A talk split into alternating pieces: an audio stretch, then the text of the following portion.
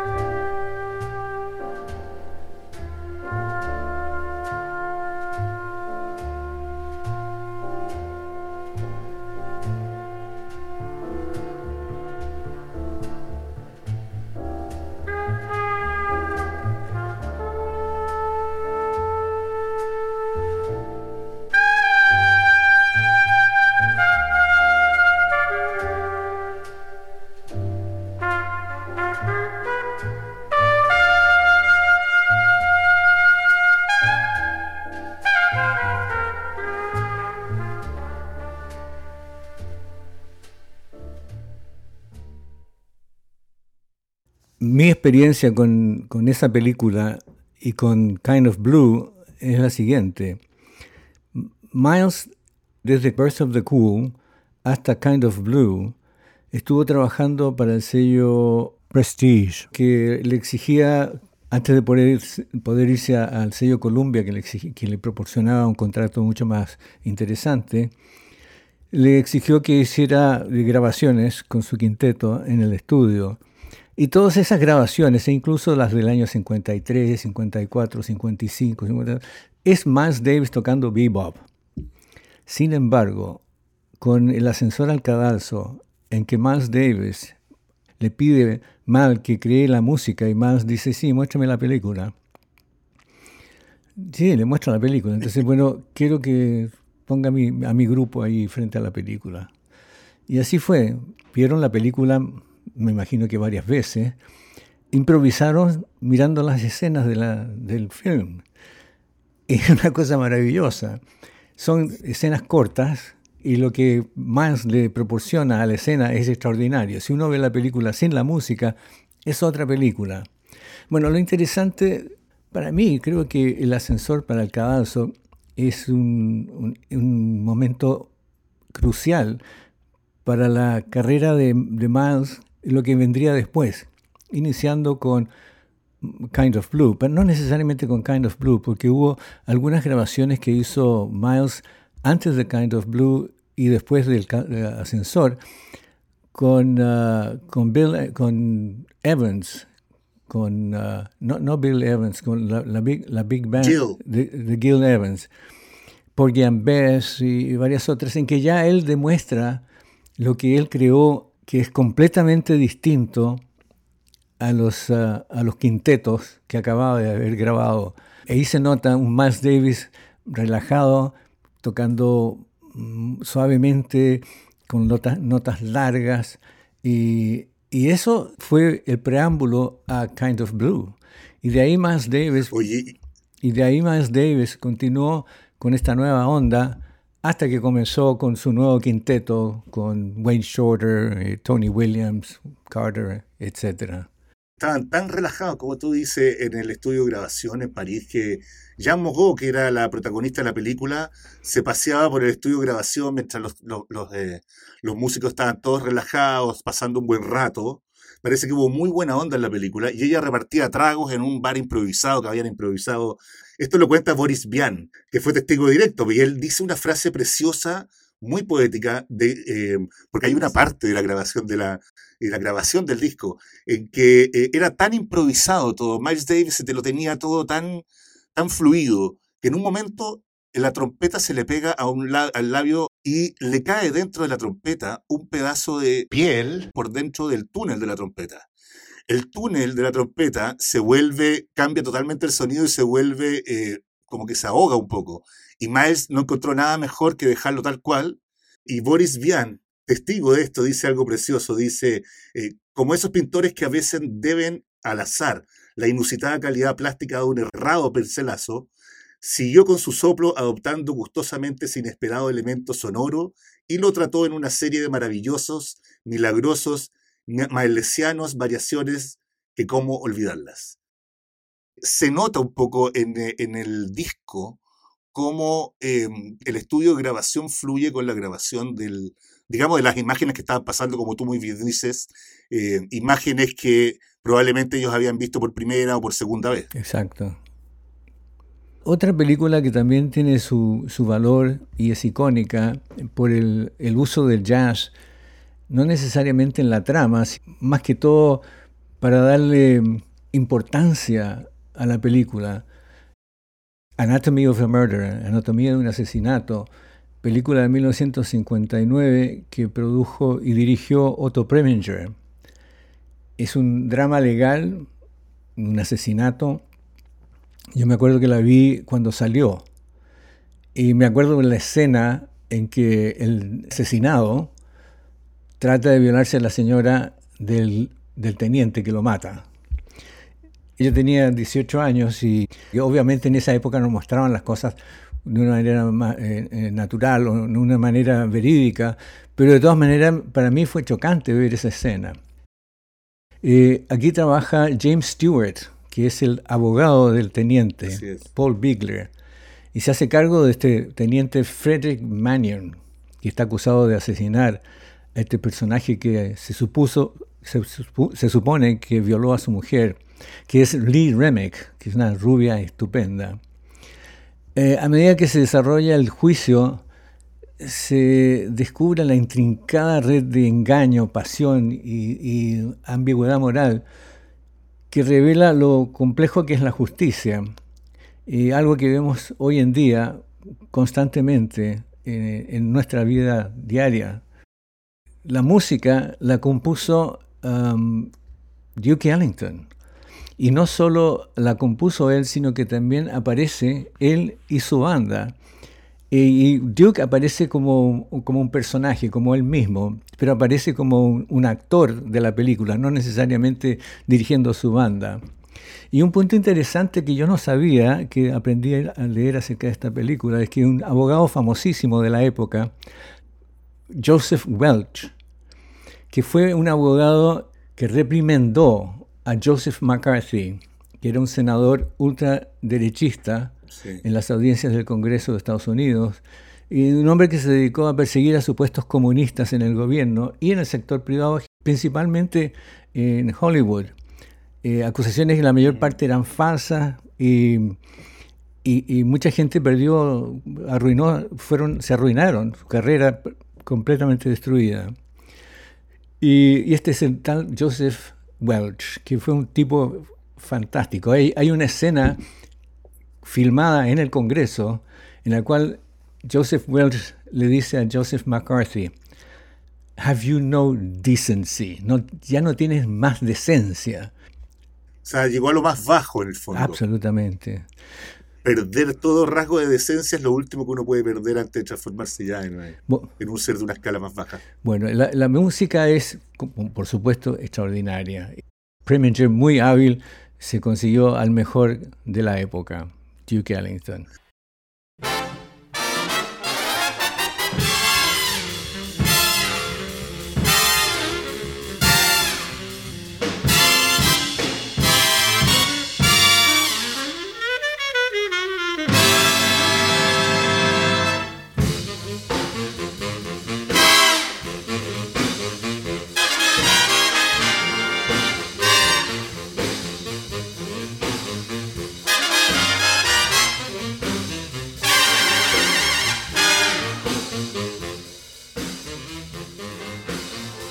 Corrígeme si me equivoco, eh, Roberto.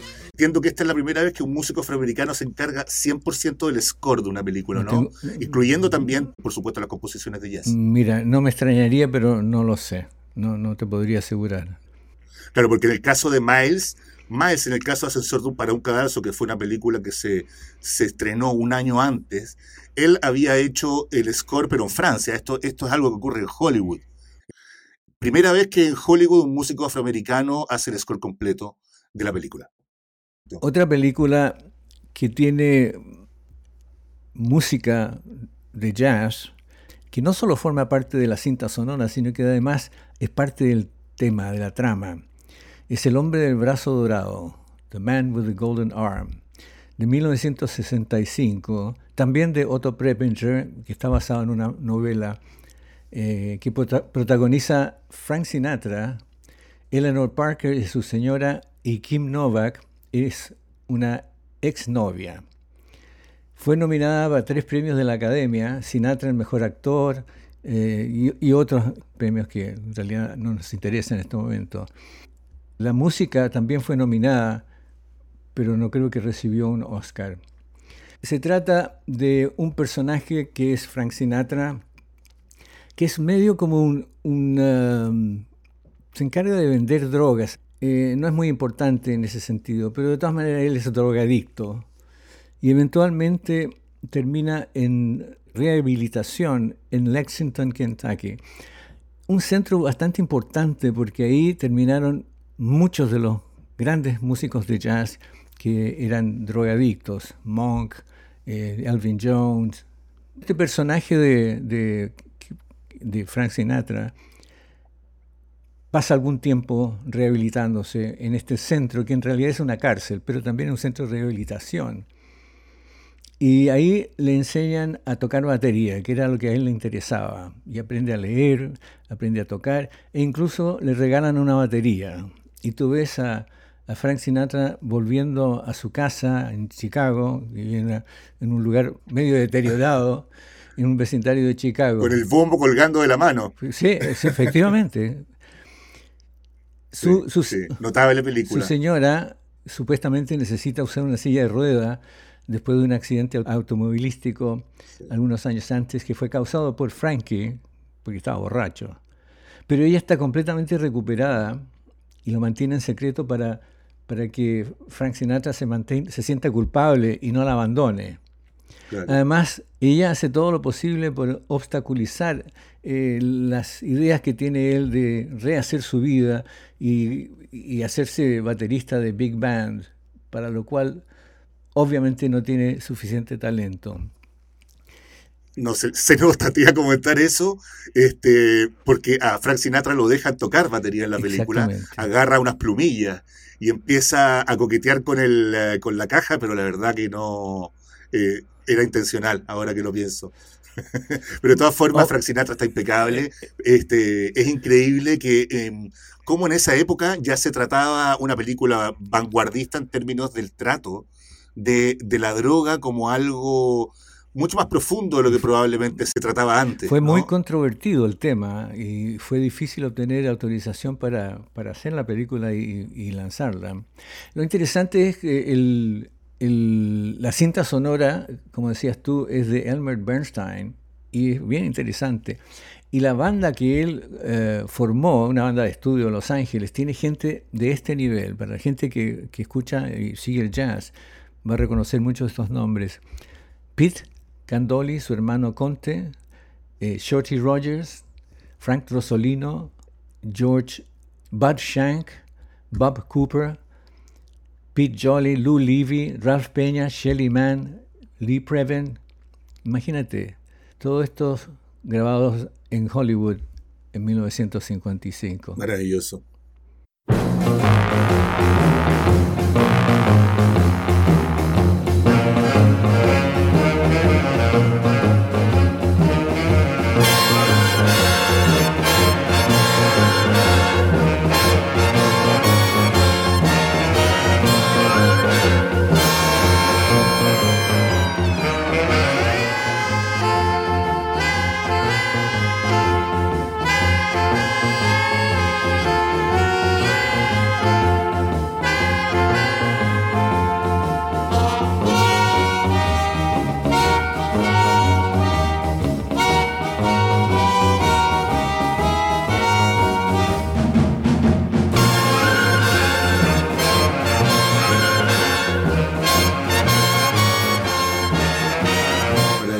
La verdad es que el nivel de producción impresionante. Hoy en día es todo digital, es todo música cuestionable.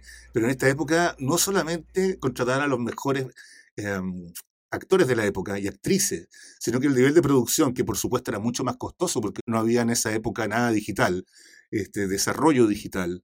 Así todo, tenían la posibilidad de contar con un nivel de músicos impresionante para solamente una película, componían especialmente para la película un lujo. Se nos fue pasando, volando el programa. Obligados a hacer el próximo capítulo, el número 4, con, eh, con más material sobre el cine y el jazz, que de verdad da para una temporada completa. Vamos a hacer poder de síntesis el próximo capítulo y estaremos acá la próxima semana en la séptima Avenida Sur junto a Roberto. Roberto, como siempre, un gusto. Gracias por convidarme, Sebastián. Un abrazo a todos. Hasta la próxima semana.